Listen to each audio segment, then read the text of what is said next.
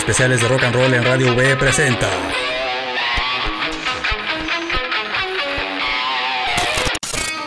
Van Halen.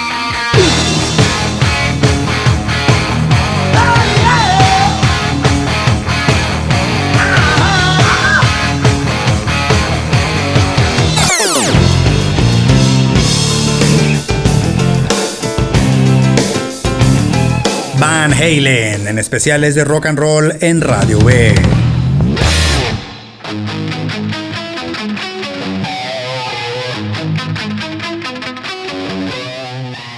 Hermanos Alexander Arthur y Edward Lodewijk Van Halen nacieron en Ámsterdam, Países Bajos en 1953 y 1955 respectivamente. Llegaron a vivir a Pasadena, California en 1962, donde desarrollaron un gusto y un talento particular para la música. En 1964 formaron su primera banda, The Broken Combs, que tocaba en fiestas de amigos y en funciones escolares. Para 1972, ya bajo el nombre de Mammoth, el grupo le rentó un equipo de sonido al cantante David Lee Roth y un par de semanas después lo invitaron a sumarse a la banda. Para finales de 1974, el grupo decidió reemplazar al bajista Mark Stone con Michael Anthony Sobolewski. Cambió nuevamente su nombre por el de Van Halen y fue contratado para tocar regularmente en el Club Garrasis de Sunset Strip, lugar en el que se dieran las primeras presentaciones del mítico grupo The Doors y donde Van Halen perfeccionó su sonido de hard rock. La banda grabó su primer demo a principios de 1975 y a mediados de ese mismo año, el DJ y presentador de radio Rodney Bingenheimer vio al grupo en Garrasis y se lo recomendó al bajista de Kiss, Gene Simmons, quien les produjo el demo titulado Zero y le propuso al manager de Kiss que también se hiciera cargo de la carrera de Van Halen, pero este dijo que el grupo no tenía futuro.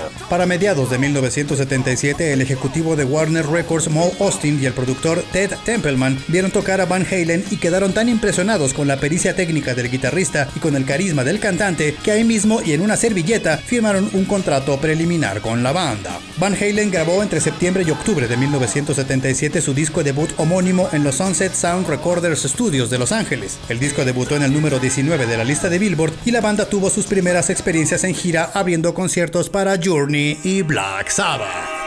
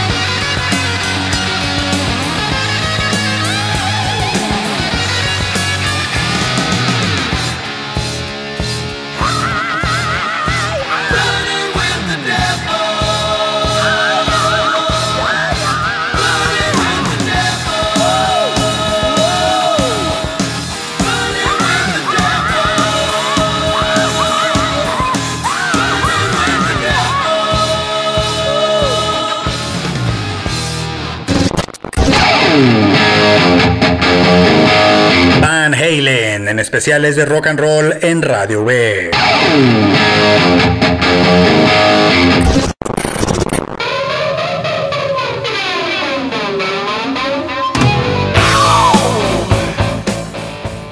finales de 1978, Van Halen regresó al estudio y en una semana grabó el disco Van Halen 2, que incluye varias canciones del demo producido por Gene Simmons con un estilo similar al de su debut, hard rock con toques de glam y sostenido por el inconmensurable talento de Eddie Van Halen en la guitarra y la voz y el carisma de David Lee Roth. Van Halen 2 alcanzó el número 6 de la lista de Billboard y le dio a la banda su primer sencillo exitoso, la canción Dance the Night Away, que alcanzó el número 15 de la lista de Billboard. La crítica resaltó el carácter humorístico de las letras de las canciones y su vibra fiestera propia de la costa californiana. Luego de su primera gira como cabeza de cartel, la banda volvió a los Sunset Sound Studios en diciembre de 1979 para grabar su tercer disco, Women and Children First, en el que usó por primera vez sintetizadores y en el que, de acuerdo con el crítico Stephen Thomas Erwin, su sonido se volvió más pesado tanto en lo musical como en lo temático. Women and Children First igualaría el éxito de su predecesor y el crítico David Frick de la revista Rolling Stone lo catalogaría como una obra de arte a todo volumen.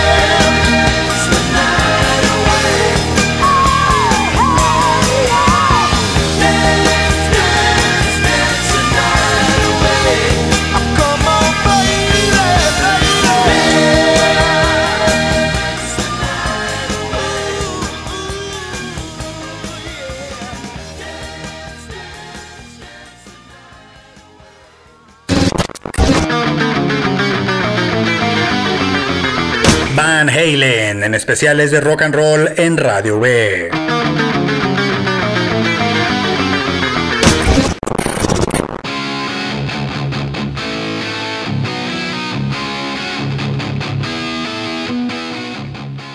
Entre marzo y abril de 1981, Van Halen grabó su cuarto disco, Fair Warning, un trabajo serio, oscuro y sucio. Prueba de ello es su portada, fragmento de la obra The Maze del artista canadiense William Kurelek, que contrastó con los trabajos anteriores de la banda y aunque alcanzó el número 5 de la lista de Billboard, terminó siendo el disco de Van Halen menos vendido hasta entonces y alcanzó certificación de platino solo porque Warner pagó más de un cuarto de millón de dólares para que sus canciones fueran programadas en estaciones de radio. Stephen Thomas Erwin aseguró que el disco contenía algunas de las canciones más feroces y pesadas que Van Halen haya hecho hasta la fecha. Dicha tendencia oscura y pesada causó los primeros desencuentros entre Eddie Van Halen y David Lee Roth, ya que este último quería conservar el estilo humorístico y ligero de sus primeros discos. Para disipar las tensiones, el grupo acordó grabar un cover, ponerlo en el mercado como sencillo y luego tomarse unas vacaciones. Roth y Van Halen acordaron grabar Pretty Woman de Roy Orbison y el sencillo fue puesto en el mercado en febrero de 1982. La canción debutó en el número uno de la lista de Billboard y Warner obligó a la banda a posponer sus vacaciones y a regresar al estudio inmediatamente, y entre finales de enero y principios de marzo, la banda grabó el disco Diver Down, que incluye cinco covers de canciones de pop,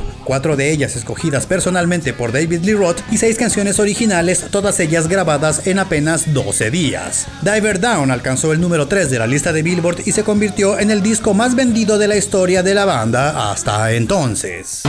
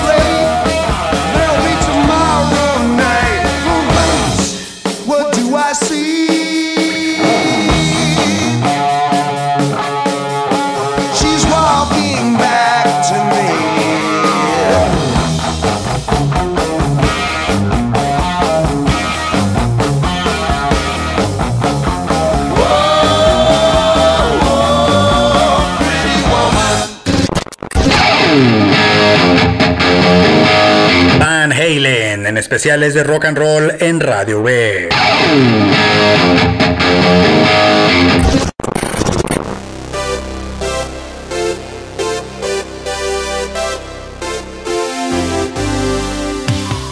principios de 1983, Eddie Van Halen comenzó la construcción de su estudio particular, una estrategia del guitarrista para tener el mayor control posible sobre la música que produciría la banda. Al tiempo que se ultimaban detalles de la construcción, Van Halen experimentó con diferentes sintetizadores y así compuso la mayoría del material que conformaría el quinto disco de la banda. Casi al mismo tiempo, el productor Quincy Jones le pidió a Van Halen tocar un solo de guitarra para la canción Beat It de Michael Jackson. El guitarrista aceptó y sin pago de por medio, grabó uno de los solos de guitarra más famosos de la historia de la música. La banda se reunió en los flamantes 5150 Studios a mediados de marzo de 1983 y durante el resto del año grabó el disco 1984, que resultó una mezcla del hard rock fuertemente anclado en el sonido de la guitarra con influencias de pop de sintetizadores y que debutó en el número 2 de la lista de Billboard solo detrás del disco Thriller de Michael Jackson. El crítico Robert Christgau aseguró que el disco en su lado 1 hace que te eleves y no solo eso, se te queda en los oídos. El pop que ha hecho Van Halen evita lo cursi porque es pesado y lo chafa porque sigue siendo rápido. En el lado B hay premios de consolación para sus más fieles seguidores, un poco de sexismo y mucha pirotecnia.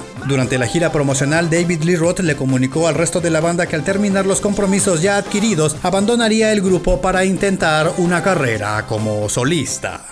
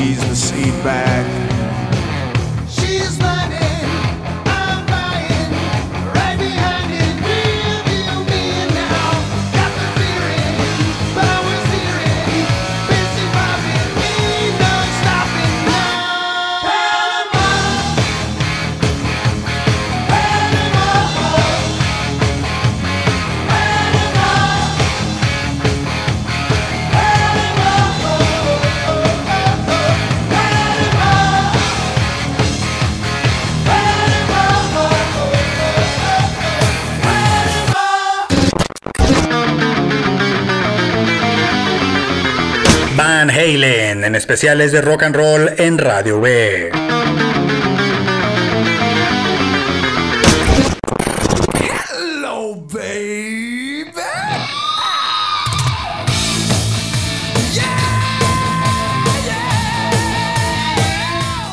Luego de considerar a diferentes cantantes, a mediados de 1985 el mecánico de Eddie Van Halen lo presentó con Sammy Hagar, que había sido vocalista de la banda Monrose y que había grabado ya ocho discos como solista, el último de ellos producido por Ted Templeman, hasta entonces productor de todos los discos de Van Halen. Hagar aceptó el puesto de cantante y guitarrista en Van Halen y en noviembre de 1985 la banda regresó a los 5150 Studios para grabar el disco 5150, código de la policía de Los Ángeles para incidentes en los que estaba involucrada una persona con trastorno mental. A pesar de que la crítica fue severa con el trabajo, sobre todo por su exceso de canciones de amor y power ballads, el disco 5150 debutó en el número uno de la lista de Billboard, el primer disco de la banda en alcanzar tales alturas y vendió más de 6 millones de copias. Apenas al terminar la gira promocional del disco 5150, Eddie Van Halen tenía suficientes ideas de nuevos riffs y Hagar una libreta completa de ideas para letras, por lo que decidieron volver al estudio lo más pronto posible y en septiembre de 1987 iniciaron los trabajos de lo que sería el disco OU 812, juego de palabras y números que de acuerdo con el propio Hagar un día vio pintado en un food truck, aunque persiste la teoría de que es una respuesta al título de un disco de David Lee Roth, y and Smile. Esta vez la crítica fue despiadada. Robert Christgau de la revista Village Voice aseguró, se trata de un disco de una clara profesionalidad o una inspiración apenas perceptible, pero no ambas. Cambiar a Dave por Sammy definitivamente arruinó la posibilidad de Van Halen de ser el Led Zeppelin de los años 80. Aún con todo, OU 812 alcanzó nuevamente el número uno de la lista de Billboard y vendió alrededor de 5 millones de copias.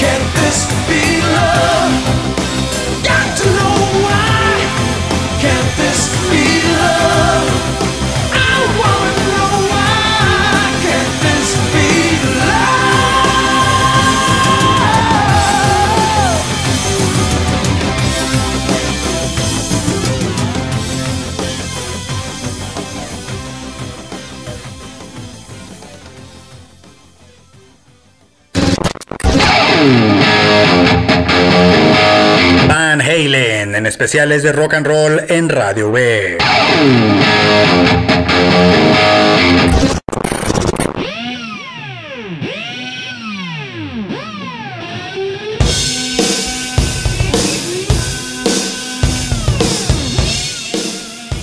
Con Estados Unidos inundado con campañas conservadoras a favor de la censura en los medios de comunicación y en los contenidos audiovisuales, a iniciativa de Haggard Van Halen bautizó su noveno disco como For un Lawful Carnal Knowledge, cuyo acrónimo es la grosería más común del idioma inglés. Los trabajos de grabación iniciaron en marzo de 1990 y el resultado fue el regreso de la banda al hard rock de sus inicios, ya que no utilizó sintetizadores y solo agregó a las guitarras algunos acordes de piano. For un Lawful Carnal Knowledge sería el cuarto disco consecutivo de la banda en alcanzar alcanzar el número uno de la lista de Billboard. Vendería más de 4 millones de copias y le daría a Van Halen su primer premio Grammy en la categoría de mejor interpretación de hard rock. El 23 de febrero de 1993 la banda publicó el disco en vivo Live Right Here Right Now, grabado en el Celad Arena de Fresno, California en mayo de 1992.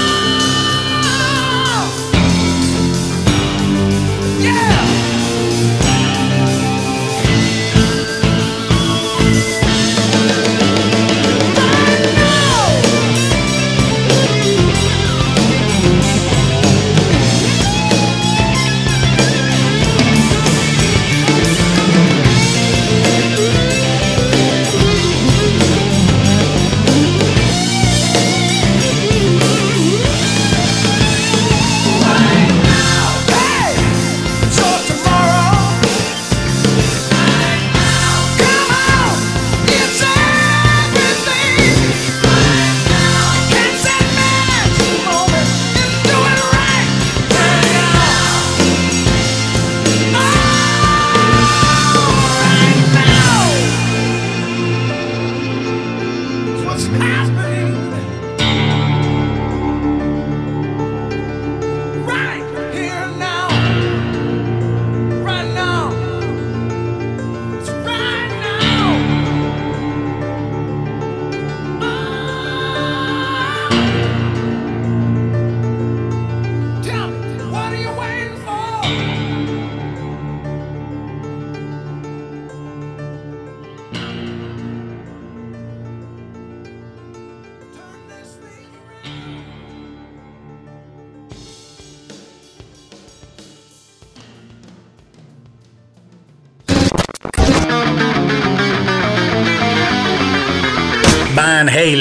especiales de rock and roll en Radio B.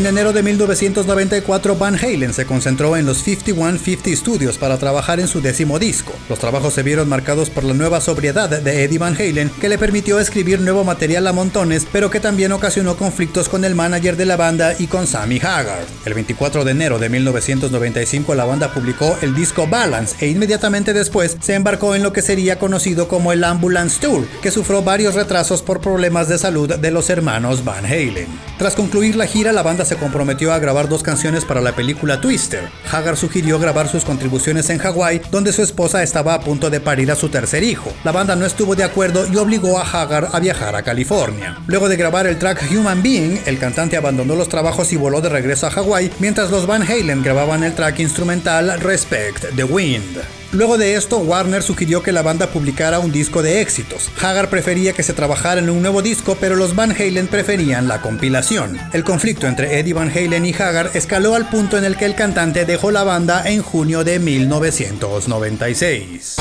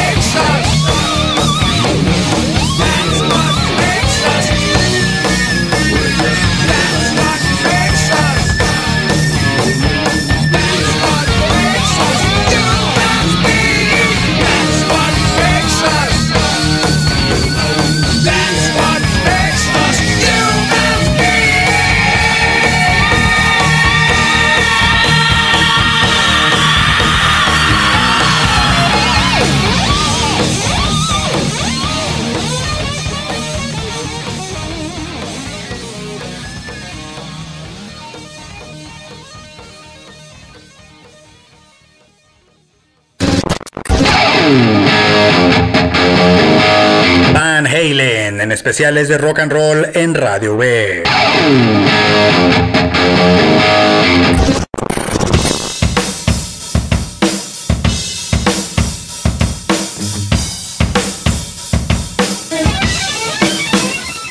Durante el proceso de edición del disco de éxitos, Van Halen habló varias veces por teléfono con David Lee Roth y terminó invitándolo a los estudios de la banda para grabar dos canciones nuevas, Can't Get This Stuff No More y Me Wise Magic, que aparecen en el disco Best of Van Halen Volume 1, puesto en el mercado el 22 de octubre de 1996. La banda con David Lee Roth como cantante se había presentado el 4 de septiembre en los MTV Video Music Awards, lo que hizo especular a la prensa y a los fanáticos sobre el regreso de la formación original, lo que sería desmentido por ambas partes semanas después. En noviembre de 1996, Van Halen reclutó al cantante Gary Sharon, que fuera vocalista de la banda Extreme, y con su tercera alineación volvió a los 5150 Studios para grabar el disco Van Halen 3, puesto en el mercado el 17 de marzo de 1998 y que aunque debutó en el número 4 de la lista de Billboard, fue un fracaso en ventas y fue severamente criticado por diferentes especialistas. La banda volvió al estudio a principios de 1999, pero tras grabar ocho canciones nuevas, Sharon abandonó el grupo de manera amigable y meses después, Eddie Van Halen acusó a la disquera Warner de forzar dicho movimiento. Durante 2004, Hagar grabó con Van Halen las canciones It's About Time, Up for Breakfast y Learning to See, que serían incluidas en el disco recopilatorio The Best of Both Worlds, publicado en julio, y ese mismo año, la banda realizó una pequeña gira con una alineación que por primera vez incluyó al hijo mayor de Eddie, Wolfgang Van Halen. En 2006, Michael Anthony renunció a la banda y su lugar fue ocupado por Wolfgang Van Halen y en enero de 2007 la banda ingresó al Salón de la Fama del Rock and Roll en una ceremonia a la que solo acudieron Michael Anthony y Sammy Hagar. En el otoño de ese año, Van Halen, con David Lee Roth como vocalista, inició una gira de conciertos que se extendió hasta bien entrado 2008 y tras varios años de actividad esporádica, entre noviembre de 2010 y agosto de 2011, la banda trabajó en los Henson Recording Studios y los 5150 Studios en el décimo segundo y último disco de su trayectoria, A Different Kind of Truth, que sería puesto en el mercado el 7 de febrero de 2012 y cuya gira promocional concluiría el 4 de octubre de 2015 en el Hollywood Bowl de Los Ángeles. Tras años de especulaciones, el 6 de octubre de 2020, Wolfgang Van Halen anunció en su cuenta de Twitter que su padre, Eddie Van Halen, había fallecido a consecuencia de cáncer de garganta y un mes después, en una entrevista con Howard Stern, aseguró que la banda estaba terminada. No puede haber Van Halen sin Eddie Van Halen. Tattoo, tattoo.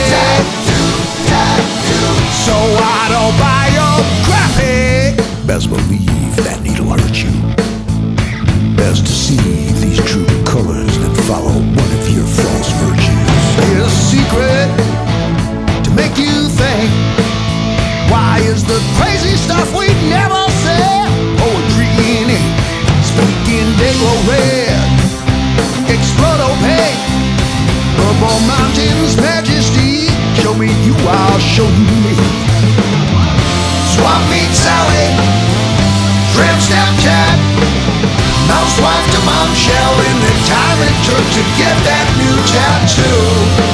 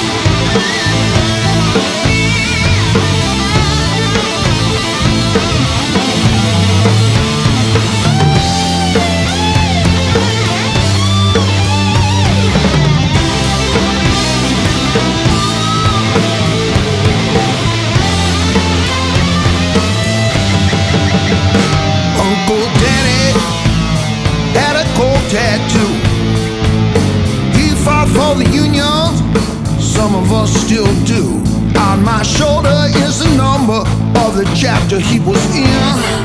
That number is forever like the struggle here to win. Everybody, swap meet Sally, trim step Jack, mom's wife to mom shell in the time it takes to get that new tattoo, tattoo, tattoo,